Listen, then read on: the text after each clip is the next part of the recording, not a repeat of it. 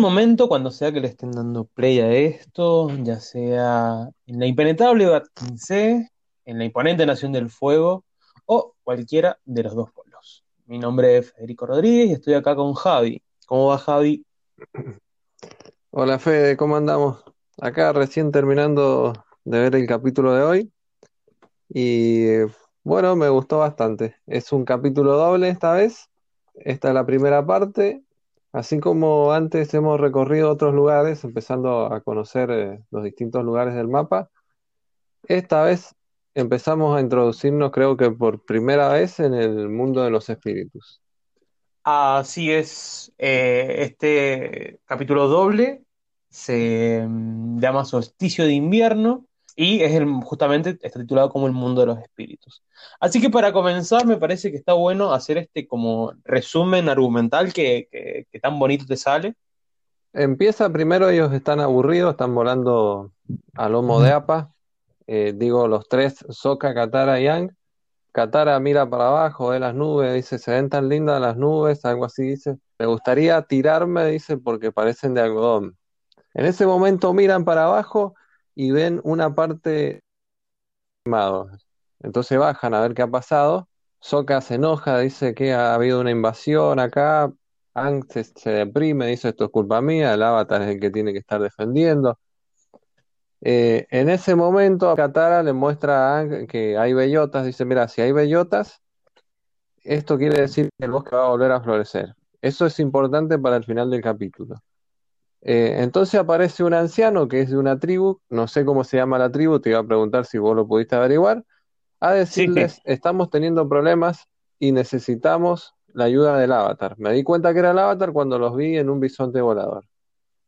Eh, una pregunta acá, eh, yo creo que la podés llegar a saber, es este tema de la culpa que vemos en un montón de historias, se la vemos, no sé, se me vino a la cabeza al toque Barry Allen con, con Flash, que es como que siempre se siente culpable y eso es, un tópico en, algún tipo de historias.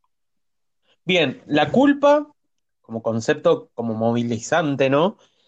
Es un poco lo que se lo que nombra eh, en este en este esquema, ¿no? De, del viaje, del camino. Puede ser eh, uno como de los antagonistas o esta fuerza, porque es importante que en el esquema este actoral no necesariamente tiene que ser un personaje. Puede ser una emoción, puede ser eh, algún legado, que es lo que impide que nuestro protagonista, nuestro personaje, alcance ese objetivo, que es lo que, que es lo que a su vez le va a dar también esta especie de redención o de crecimiento, ¿no? En el caso de, por ejemplo, una de las cosas, obras que me parece que están acá no sé si referenciadas, inspiradas o que han influenciado en este capítulo específicamente, por ejemplo en Evangelion, tenemos esto de Shinji no queriéndose subir al leva, tienen como esto de también la madurez, ¿no? Como, como un espacio de hay cosas que yo tengo que hacer porque estoy creciendo, porque mi rol necesita de ciertas responsabilidades, pero me cuesta desprenderme de estas por eh, esa personalidad infantil, entre muchas comillas lo pongo, que sería como un lugar más pasional y sensitivo donde las responsabilidades son en lo último que vas a pensar. Eso está como presente en este arquetipo de personajes en crecimiento.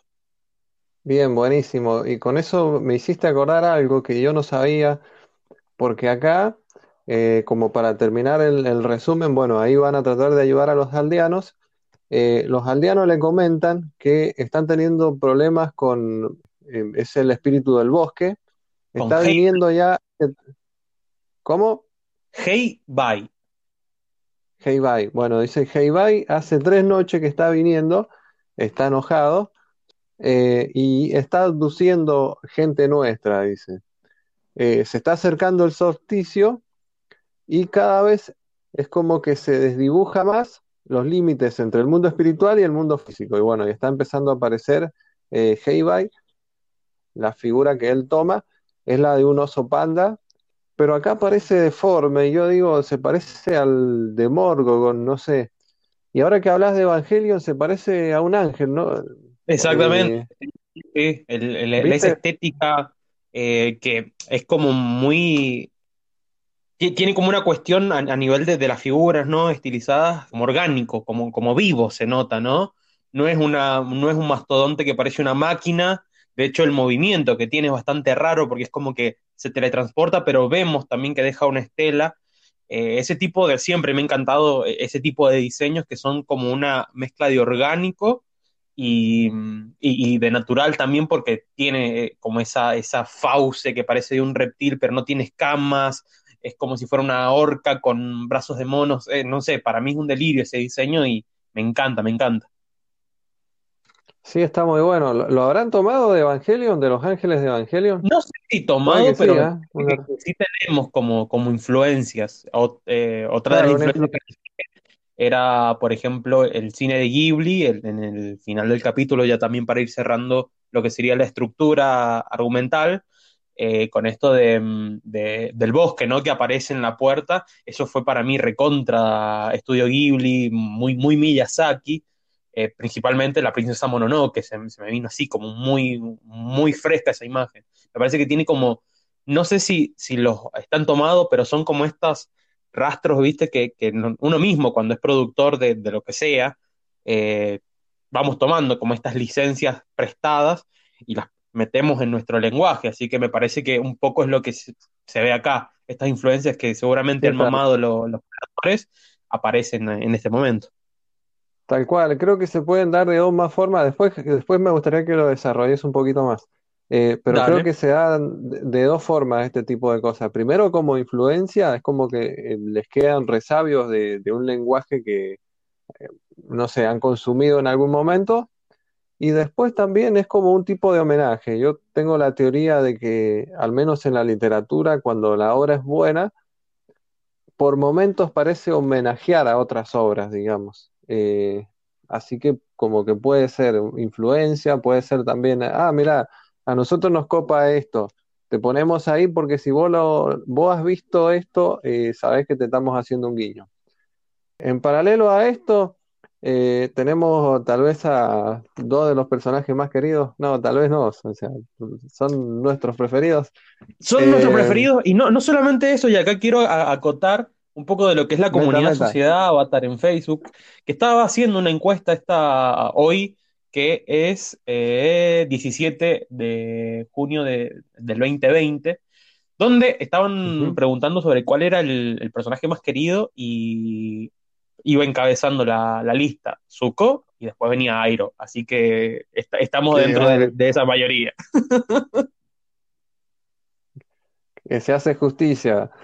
Eh, bueno, en paralelo eh, tenemos a estos dos personajes, a, Zuko y a Iron, eh, que acá está bueno porque no aparecen mucho en el capítulo, pero sí dicen cosas importantes, al menos para su historia. Em, bien, eh, ellos están, eh, Iron está relajado, ha calentado él mismo el agua, se está como en un tipo de jacuzzi natural y está ahí lo más pancho, viene Zuko, che, tenemos que ir a buscar el avatar, dale, movete. Príncipe Zuko se ve un poco cansado. No, me salió mal la voz de Perón, nada que... Eh, se ve un poco cansado. ¿Por qué no toma un descanso? No, tenemos que ir a buscar el avatar, salí ya, dale, bueno. Y sale y está en bola. No, bueno, pará, pará, quédate. En, media hora anda a buscarme. Entonces, bueno, en esa media hora. Media hora es muy, es muy tierno en, en, Zuko. Esto como. Disfrutalo, ya está.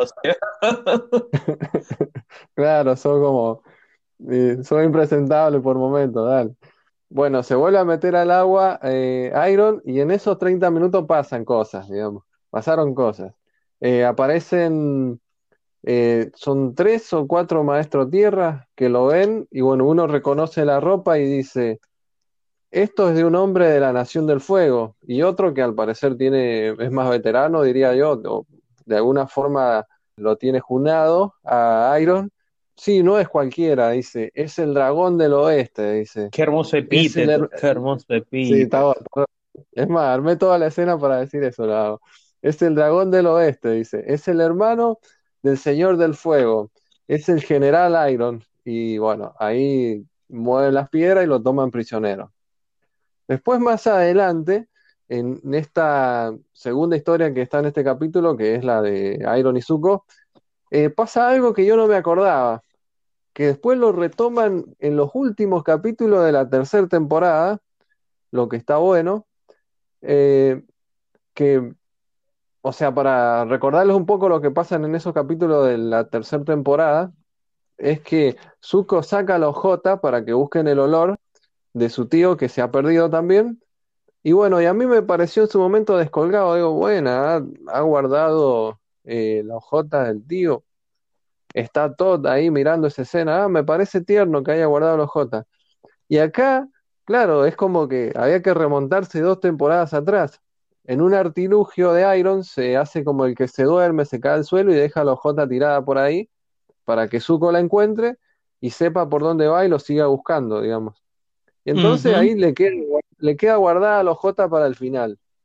No, sé si esto es importante, pero digo, ah, esto apareció allá.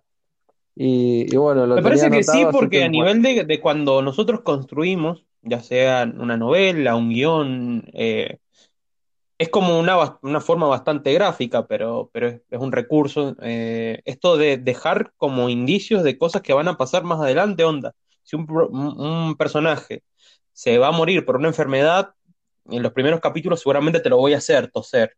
Esto lo decía Liliana Bodoc y me parece que es así es como estos indicios que, nos van dejando de, que, en el caso más específico de lo que es esta relación en que tienen Zuko y Airo, este aprendizaje que también va teniendo Zuko, de no solamente a nivel atlético, físico, sino de esa astucia, esa sabiduría que también, estos artilugios que tienen que ver más con, lo mental que va, está aprendiendo de Airo. Retomando esto de, dejar algo para más adelante, Creo que eso tiene un nombre, el revólver de no sé qué, que es. Eh, ahí hace alusión a lo policial. Que aparece un revólver ahora, bueno, al final tiene que matar a alguien o, tiene que ser importante. Eh, que creo que nos gusta todo, que nos gustó cuando lo vimos en Games of Thrones de, de Hodor, digamos que tiene esa circularidad y creo que a todos se nos cayó en la cara. Así que sí, está, está bueno. Si lo recordamos, está bueno volviendo a, la otra historia, la del avatar. Los aldeanos tienen toda la, confianza en el avatar. No, acá está el avatar, él va a solucionar el problema. Y el avatar dice, bueno, sí, qué sé yo, pero no sabe nada, digamos, no sabe cómo, que esto también va a ser importante al final de esta temporada, que es conectarse eh, o introducirse, no sé cómo podríamos decir, al mundo de los espíritus. Y sí, al comienzo del capítulo dice que tiene que hablar con Roku, que es eh, su encarnación pasada, pero no sabe cómo, digamos. Va a, enfrentarse, en realidad él siempre aclara que no, que va a ir a dialogar, va a tratar de, arreglar las cosas. Entonces va, trata de hablar, no se puede comunicar, este oso panda está convertido en un ángel, digamos, y está enojado, rompe todo. Y ahí cuando se está enfrentando, eh, Soka decide salir a ayudarlo porque ve que está en problema, que no está solucionando nada.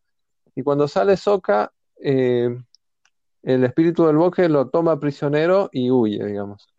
El avatar vuela detrás de él tratando de, digamos, eh, recuperarlo y por el camino ve que se desvanece, o sea, se vuelve a introducir al mundo de los espíritus, el espíritu del bosque con Soka, y el avatar cae frente a una estatua grande, digamos, de, del espíritu del bosque, que es un oso. Y ahí es la primera vez que se introduce al mundo de los espíritus. Sí, sí, eh, este es interesante porque algo que me parece que el, capítulo tiene también como un juego interno es el, de los estados, ¿no? Que una cosa puede ser varias. Digo, esto del principio, eh, cómo eh, Ang se tira en las nubes y dice están hechas de agua, o sea, como esta, este juego de lo que es gaseoso también puede ser líquido, eh, airo cuando calienta el agua, con, el vapor que, que genera a través de la nariz. Eh, hay como una especie de, semántica dentro de esto mm, de, que no hay una cuestión quizás definitiva, sino que juega con lo etéreo, ¿no? Con esto, el vapor, las nubes y bueno, el espíritu, como algo que, no se puede palpar en sí, pero que está ahí.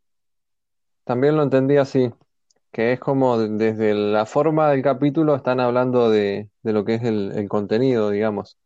Y acá pasa otra cosa también que, que bueno, el avatar eh, vuelve, digamos, a la aldea, pero vuelve en forma de espíritu ya. Se da cuenta que está en forma de espíritu porque Katara está ahí esperándolo, no lo ve. APA, me parece que por un momento lo ve o no. Entonces dice, bueno, ¿y cómo hago? Tengo que hablar con Roku. Y cuando dice eso, o creo que grita Roku incluso, se aparece la mascota de Roku, el dragón. Y lo lleva. Cuando lo está llevando, pasa por arriba de Iron, que esto está bueno, Iron sí lo ve. Sí, o sea, Iron ve, cosas había puesto. del mundo de los espíritus. Y esto es re interesante porque es como que siempre está un pasito más allá, Iron. Eso está re bueno, o sea, en todo. Es, no sé, del clan del loto, eh, sabe técnicas ah, de los maestros agua, entonces inventó su propia técnica para controlar los relámpagos que le pueden llegar a tirar. Es como que siempre está un pasito más allá. Y bueno, aparte hay como una flasheada, es como cuando yo cuando vi que vio eso, me acordé de, las escenas finales de, de, Avengers, que Thor mira al, lo mira al Capitán América y ve que levanta el martillo y dice, ah, yo lo sabía. Y como me dio, me dio algo parecido. Ah, mirá, si yo sabía que este viejo veía eso. Claro, claro. Como sea, Como sea el, dragón acá lo lleva a, la isla de la Nación del Fuego. Y bueno, más o menos le explica con la antenita que tiene así el dragón, que tiene el bicho, que se lo pone en la frente, le muestra cosas, digamos. Ang aprende muy rápido porque después utiliza esa habilidad de tocarle la frente al espíritu del bosque para poder comunicarse y entender qué pasa. Bueno, estando en la Nación del Fuego, ahí le dan como mm, mm, información, sería, mira, le muestran un cometa que después sabemos que es importante y también le explica, bueno, que se tiene en el solsticio tiene que estar en la isla del fuego para poder comunicarse con Roku y hablar con él, digamos. Entonces vuelve, eh, recupera su cuerpo, digamos, sale del mundo espiritual y vuelve a la aldea. Y acá eh, creo que ya me estoy asomando al final del capítulo, porque entonces cuando aparece el espíritu del bosque, o sea, un poquito antes habló con Katara y le dice, bueno, no encontré a Soka, eh, no lo pude encontrar, medio que se siente mal.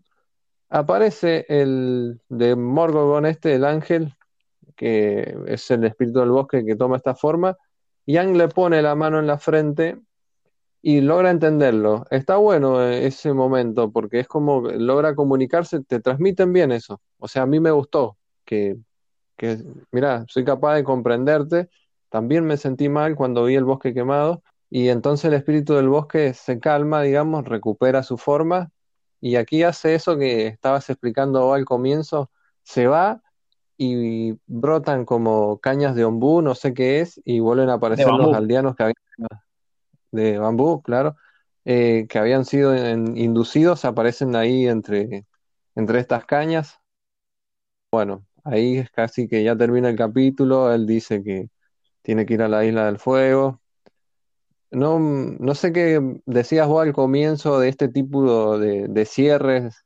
Eh, en la princesa Mononoke hay un espíritu que de hecho también me estoy acordando y se parece bastante, quizás no es la misma forma, pero tienen como esta cuestión orgánica. Y es interesante porque, porque es como ese concepto, así que calculo que, debe ser también una cuestión cultural de como un gran espíritu del bosque que, lo que está ahí es para mantener el equilibrio de ese lugar. Que es algo que también me parecía interesante en esta mm, en el capítulo, era el tema del equilibrio, porque siempre hablábamos del equilibrio a nivel de la guerra, de lo que era la expansión de la Nación del Fuego, pero quizás la dimensión que todavía no estaba explorada del todo, que en este capítulo lo está, es la de justamente la espiritual, y esto de los términos, ¿no? Como estos epítetos que empieza a tener Ang, el puente, el niño puente que le dice Katara, se, empieza a reflejar también esta tarea de, de Ang. Sí, empieza a tomar como una figura más mesiánica, que es la que tiene que tener, digamos, es verdad, o sea, se, empieza a conectar de verdad. Empieza, podríamos decir que empieza a aparecer el avatar. Igual sí, sí, se, empieza a ver también el, poder, quizás, a nivel sí, de. Son habilidades únicas. Eh, claro, eso, exactamente. Son habilidades que nada más tiene el avatar. En un, en un momento, eh, nuestro querido Zuko tiene que elegir O sea, sí, sí, ¿Te acordás de esa parte? Eh, Ve pasar el bisonte. Entonces, se puede ir a buscar al avatar a capturarlo, que esa es la mentira que él cree, digamos, que es eh, que él va a recuperar su honor si atrapa al avatar. Ese es el deseo de él, pero como que la verdad va por otro lado, que es que, como le dijo el comandante Sao en un momento eh, de mala leche, pero la verdad, si tu papá te quisiera, Zuko, ya te habría aceptado de nuevo, o sea, es como, no, te ha corrido porque no te quiere, es un mal tipo. Entonces, eh, por ahí lo que tiene que aprender Zuko, me aventuro a decir, es que, nada, a la dignidad no te la puede poner alguien más, o sea, es tuya, es una cuestión tuya. La, relación que tiene, ¿no? Eh, me parece que es importante esto porque es un vínculo que hemos visto ya en el séptimo capítulo este, que se ha estado construyendo, y hay como esa primera pizca de, redención en, porque encima es una urgencia para, para Zuko y es una urgencia explícita todo el tiempo, está diciendo que, lo tienen que encontrar, que está cerca, que de hecho se tienen que mover para no perderle el paso. Cuando ve, porque es, ve el bisonte volador, y, o sea, lo único que tendría que hacer ahí es seguirlo, decide después aparecer en... Es que cuando aparecen ellos dos se vuelve épico, es al pedo. Aparte después vamos a ir viendo, porque acá dejan asomar algunas cosas. Los maestros de los maestros tierra lo deliran a Iron, ah, vos fuiste el gran comandante, porque Iron les pregunta, ¿a dónde me llevan? Dice, a un lugar que cerraste por 600 días y no pudiste entrar. Empieza a aparecer la gran Basinsec. Y Iron, de hecho, ese es el, destino que van a tener, supuestamente, porque ahí lo van a mandar a sí. Sí, sí, lo van a capturar y lo van a poner ahí. Eh, y bueno, Iron que está por, por arriba y, por abajo del bien y el mal, ya está más allá de eso. Sí, dice, reconozco mi derrota, dice. Las tropas estaban cansadas, dice todo. En realidad no termina de decir ahí la verdad, que lo que pasa es que pierde el hijo. O sea, que es un, esa es la derrota del, del dragón del oeste, que a su vez eh, después es su fortaleza también. Y por eso también su debilidad por Zuko, eh, en cierta manera le recuerda al hijo. Y a su vez, Zuko, eh, el padre es una mierda, o sea, entonces va adoptando al, tío. entonces se van con... Es como... Eh, queda la, frase que dijimos ya en unos capítulos atrás, a cada roto le hay un descosido y yo rebanco eso, digamos. Zuko tiene que elegir ahí, tiene ahí el avatar y supuestamente su honor o su tío. ¿Y qué hace? ¿Qué hace? Porque es grande Zuko, porque sabe lo que tiene que hacer, va a buscar al tío, mierda. Y cuando lo va a buscar, pasa esto que vos decís, cuando ellos dos están juntos, y acá yo noto otras cosas que hasta las anoté. Cuando Zuko hace este tipo de cosas, cuando hace, pongámosle, no me gusta la palabra, pero para que nos entendamos, cuando Zuko hace lo correcto, pelea distinto. Yo que vengo diciendo atrás, es como que Zuko no respira bien, digo, no está. En realidad lo que he querido decir, yo noté a, Azuko desde el lado físico, con mucho estado físico, estaba más concentrado que otras veces. Era como que en estas ocasiones es la mejor versión de él como peleador, por decirlo de esta forma, es más fluido, donde no hay cierta tosquedad en los primeros capítulos, o sea, sus movimientos aparecen y controlan el fuego, digamos, no, no tiene el fuego esa violencia que, que tenía antes, sino que tiene cierta armonía, digamos, cuando se mueve. Y nada. Sí, aparte, en, en, esa pelea es interesante cómo entra, porque está ahí, le están por eh, cortar, aplastar las manos a, a Airo por, por, un intento de escape que ha tenido, que, también es como muy ingenioso. Eso me gusta generalmente en, todos los tipos de, de anime, de serie, cuando hay un poder que se utiliza de una manera creativa porque acá lo que hace es calentar la, las esposas, los grilletes que tiene, eso quema a uno de los maestros y bueno, se tira, rueda, igual lo atrapan, pero mm, en, ese momento cuando lo están por, por eh, castigar, por, por aplastarle las manos, aparece esa, esa patada voladora que desvía la piedra de un, pero es de una patada muy limpia, rompe las cadenas, se ponen espalda contra espalda y tiran la mejor frase del capítulo. somos cinco contra dos, dice uno de los maestros tierra, es, ampliamente están superados, y Iron le rebate diciendo, pero nosotros somos ampliamente superiores. Y ahí... Excelente, sí, sí, sí, sí, tal cual, tal cual. Eh, se empodera el dragón del oeste. Todo barrigón, eh, desnudo, encadenado y utiliza las cadenas para pelear, chabón. ¿Qué, qué, qué más significativo querés que eso? Utilizar las cadenas para pelear. De una. Se me infla el pecho cada vez que hablo de Airo. cuando, cuando Zuko aparece y bueno, le pega esa patada a la pierna que le va a aplastar las manos a Iron, eh, Iron le dice, está en buena forma, príncipe Zuko. Y es verdad, o sea, cuando Zuko no, no está persiguiendo su mentira, no está persiguiendo al avatar, vuelvo a repetir, se mueve distinto, e, es mucho mejor peleador. Acá está tranquilo, o sea, es eh, eh, casi que se pone las manos atrás y esquivaba las piedras que le tiraba y atacaba preciso, estaba jugando un partidazo, digamos. Y después vi una cosa que me acordé de lo que vos decías, que los maestros tierra necesitan estar pisando el suelo descalzos. Y en la parte final de la pelea, Iron utiliza la cadena y le saca los pies, ¿viste? Al, maestro más fuerte y lo terminan de, de derrotar, digamos. Le sacan su base, que es su conexión a la tierra, y listo, perdiste. Ganaron los dragones. Qué, hermosa pelea, qué hermosa pelea. Y eh, en este capítulo lo que me gusta son como que, yo creo que si alguien tuviera que explicar a grandes rasgos qué es eh, Avatar, la leyenda de Ang, parece que el capítulo 7 es un buen capítulo eh, a, nivel de, de, los temas que trata, porque está la cuestión bélica, está la cuestión de la guerra, y está también eh, la cuestión espiritual, que, es el, quizás la que ayuda a que se empiece a meter también la cuestión sobrenatural o, fantástica o, mágica, como le quieran poner, pero me gusta mucho eso de este capítulo, que lo sentí.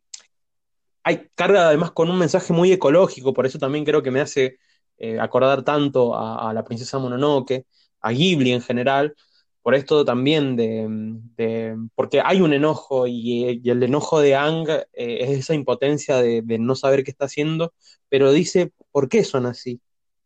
Y, esa pregunta me duele, me duele, y, pero me duele a nivel de, pucha, porque creo que es una pregunta que muchas veces aparece en, en el cotidiano, ¿por qué? ¿Por qué son así? ¿Por qué hacen estas cosas? Y lo ves ahí también tan chiquito a él preguntándose por qué son así. Y nada, el, ahí, aparece como esa, ese equilibrio también ambiental que debe mantener eh, Y, la dimensión de lo que significa, claro, de lo, de lo, que significa. Equilibrio es una palabra de repente muy grande, muy que se puede llenar de mucho contenido. No es solamente lo bueno y lo malo, sino es esto, la armonía entre ciertos tipos de vida, en este momento en el que uno de los temas de la agenda política, al menos en Argentina, es el tema de la soberanía alimentaria.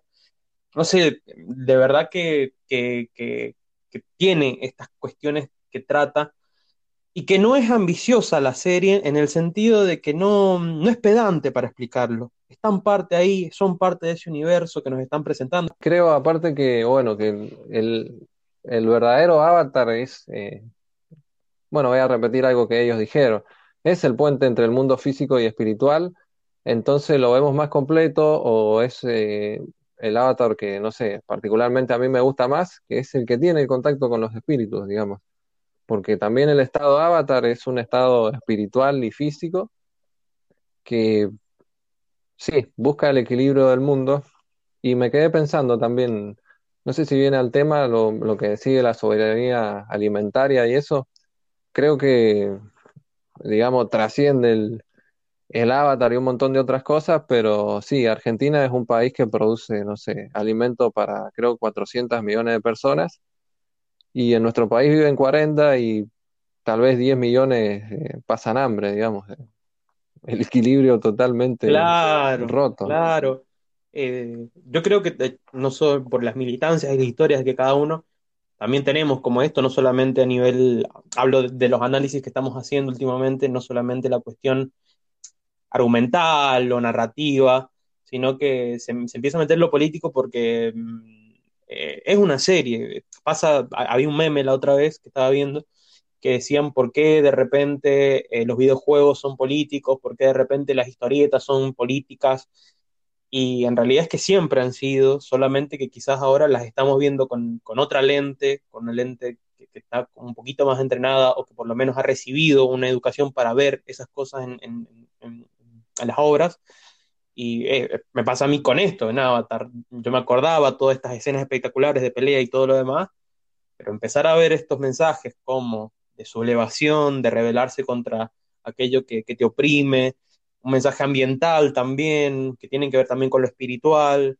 Eh, es muy rico, es muy rico, en verdad, muy rico y gratificante porque no siento que me están ni sobando la espalda ni que me están tratando de estúpido, eh, porque me estoy aparte divirtiendo con lo que estoy viendo y, eso, o me conmuevo, em, me entristece o me enojo también, que, que una serie de ficción te genere esas cuestiones tanto del pensamiento como a nivel de las pasiones, eh, qué sé yo, chapó, me sacó el sombrero.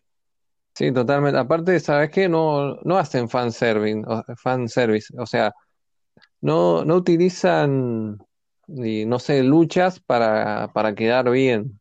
Es como, no, está intrínsecamente en el contenido, en, en la trama, digamos, en el desarrollo de la historia, este tipo de cosas, de, de encontrar el equilibrio y todas estas cuestiones.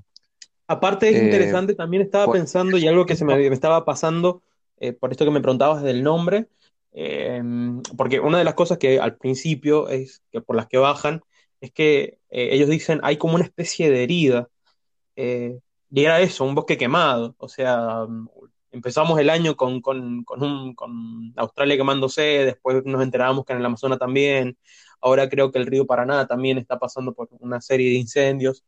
Eh, nada, eso, decirle herida al, bosque quemado, y en este caso el, pueblo, la aldea, se llama eh, Zenlin, que estuve investigando un poco a ver el tema de nombres, y Zenlin en chino significa bosque. Eh, y, en este caso, a diferencia del capítulo anterior, donde en, que, era una aldea eh, minera que se utilizaba para extraer carbón, esta aldea no tiene ninguna función militar, simplemente pasaron por ahí y quemaron. Claro, claro. Y sin ir más lejos, eh, esto de los incendios que han habido en el mundo, bueno, nosotros, o sea, somos de una parte de Argentina donde existe la minería y una regulación que no es para nada transparente, digamos, eh, no sabemos bien lo que, lo que pasa. O sea, eh, aparecen, no sé, informaciones sobre derrames de cianuro y un montón de cosas y nunca sabemos bien lo que pasa. Ah, no hace mucho, creo que fue en noviembre o en diciembre, en Mendoza, un pueblo vecino a, San Juan, de donde yo además provengo, eh, también se quiso abolir eh, la ley, no me acuerdo ahora exactamente el nombre, era... La 720 creo pero que... bueno, sí, bueno, algo así. La cosa que esa ley propone, digamos, que, no se puede utilizar el agua a mansalva, o sea, no te puedes ocupar vos toda el agua como, como minera. Y está bueno porque ahí me enteré, aparte de otras cosas, eh, y probablemente muchos se enteraron de otras cosas, que en distintos departamentos de la provincia tienen hasta apartados eh, proponiendo leyes ambientales. O sea, hay una conciencia ecológica que yo creo, a mí particularmente me hace enojar un montón el pueblo de Mendoza, para mí siempre conservador, votan mal, pero eh, ahí se unieron, ¿eh? Se, no hubieron casi banderas políticas, salió la gente a la calle a buscar que esa ley no, no, a ver, eh, que dieran marcha atrás, digamos, porque la estaban por abolir esa ley y se iba a ocupar toda el agua. Entonces, bueno, le iba a ocupar el agua a los productores de, sobre todo de uva y de algunos eh, frutos más. Pero bueno, se unió toda la gente, no, nos van a contaminar el agua, nos van a... Y ahí, bueno, salían un montón, qué sé yo, Tupungato tenía esta protección en una ley, eh, Luján esto otro, San Rafael, San Carlos ha sido un ejemplo a nivel mundial. Entonces digo, mira, mira qué copado, esto sí está, parece estar en, la gente de, este lugar. Salieron todos a reclamar y se dio marcha atrás, eh, se consiguió. Hay una deuda muy grande en, la provincia que supuestamente se iba a pagar así. Entonces me queda un poco la duda. Y bueno, y, ¿pero qué han hecho? O sea, si han dado marcha atrás. Así que espero que no nos estén engañando y, lo estén haciendo de todas formas. Pero bueno, fue, fue interesante, me agradó que la gente se pusiera de acuerdo, digamos, y no sé, me parece democrático y después de, de todas las dictaduras que hemos tenido, eh, siempre está bueno, que se, que se den este tipo de cosas. Y sobre todo que, al menos en apariencia, nos escucharon. Eso me parece que también, para englobarlo un poco a lo que es eh, la serie, es algo como un mensaje que constantemente da, que si bien está esta cuestión eh, del protagonista, del Chose One o el elegido, como de hecho, los, los, aliados, ¿no? Tienen que ser colectivos. Y, creo que, eso está, y bueno, cualquier batalla épica siempre me parece que tiene esta cuestión de, la, de, estos bandos colectivos. Imagínense, qué sé yo, los combates en Narnia, en El Señor de los Anillos, y acá también. Esto de que no es un personaje contra uno, sino a veces la fuerza se mide por el protagonista y el antagonista, pero a su vez lo que pasa alrededor está hecho de esto, de, estas individualidades, de estas historias cotidianas que se unen en pos de lo que creen y, lo que defienden. Así que nada, me parece que, es importante eh, ver también cómo de ahora en más han eh, ya el, próximo eh, eh, trata específicamente como muy de la historia de la Nación del Fuego, que me parece que va a estar copado eso, y del Avatar Roku, pero también empezar a ver qué aliados está teniendo Ang, porque van a formar parte de, su batalla como, como Avatar. Claro, aparte, la, así, la, la idea de, del héroe, digamos, que en este caso es Ang, eh, trasciende también, o sea, se transforma en otra cosa, porque empieza a representar a otras personas, o sea, empieza a ser un símbolo de algo. Y como dice por ahí una máxima en la política, el poder de una organización se mide por su movilización, o sea, por la gente que mueve. El avatar tiene gente, digamos, que lo banca ahí atrás y es un buen candidato. De mi parte, no tengo más nada que decir que, yo lo voto a Ang, a menos que compita con Zuko, ahí no sabría quién votar. Que el capítulo termina diciendo que tiene que hablar con Roku y que tiene que ir a la isla de la Nación del Fuego. Entonces todos abren los ojos, parece que es un lugar peligroso, todavía no sabemos. Y va a ir y va a hablar con Roku y bueno, va a pasar esto que vos decís, eh, se va a informar de algunas cosas y lo vamos a ver en el siguiente capítulo. Digan qué les pareció, si tienen otra opinión del mensaje que está dando el avatar, si nos pasamos a ver por alto algo, algo que no dijimos que era importante. Bueno, bienvenidos sean sus comentarios. Nada más, hasta la próxima semana. Un abrazo a todos y muy buen fin de semana. En mi caso también, eh, recordar un poco las vías de comunicación. Recuerden que está el Instagram, eh, el último guion bajo podcast, sino eh, también se pueden conectar al mail, el podcast de avatar, gmail, ahí nos pueden mandar cualquier sugerencia o esto que decía Javi.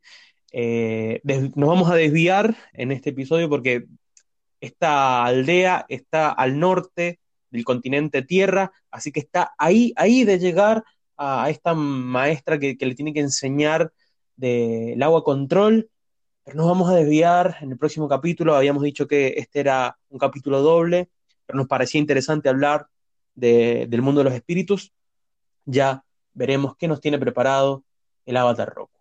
También me despido y espero que les guste, que, sigan renovar el agradecimiento a esta comunidad que poco a poco se va sumando. Eh, el primer episodio está por pasar eh, las 100 reproducciones y la verdad que no sé, me, llena el corazón eh, de que haya gente que, no sé si es gente que lo está repitiendo o, lo está descubriendo, pero, pero de verdad muchísimas gracias porque no hemos todavía tenido una cuestión de publicidad o cosas así, siempre ha sido como el boca en boca quizás. Eh, y, eso de verdad que cuando algo, un proyecto que te gusta y, un producto como es Avatar parece que, hay una como evangelización que estamos haciendo, eh, pero nada, eh, que, ojalá les sirva para que también encuentren estos detallitos y que para nosotros nos tiren data y, nos enamoremos más de esta serie que ya nos gusta un montón. Sí, y ha sido un placer volver a encontrarnos con, con Suku y Iron. Eso siempre bienvenido. Ojalá en el próximo capítulo también veamos a, nuestros dragones. Y nada, de, de Cholulo dije eso último. Eh, chao a todos, buen fin de semana otra vez.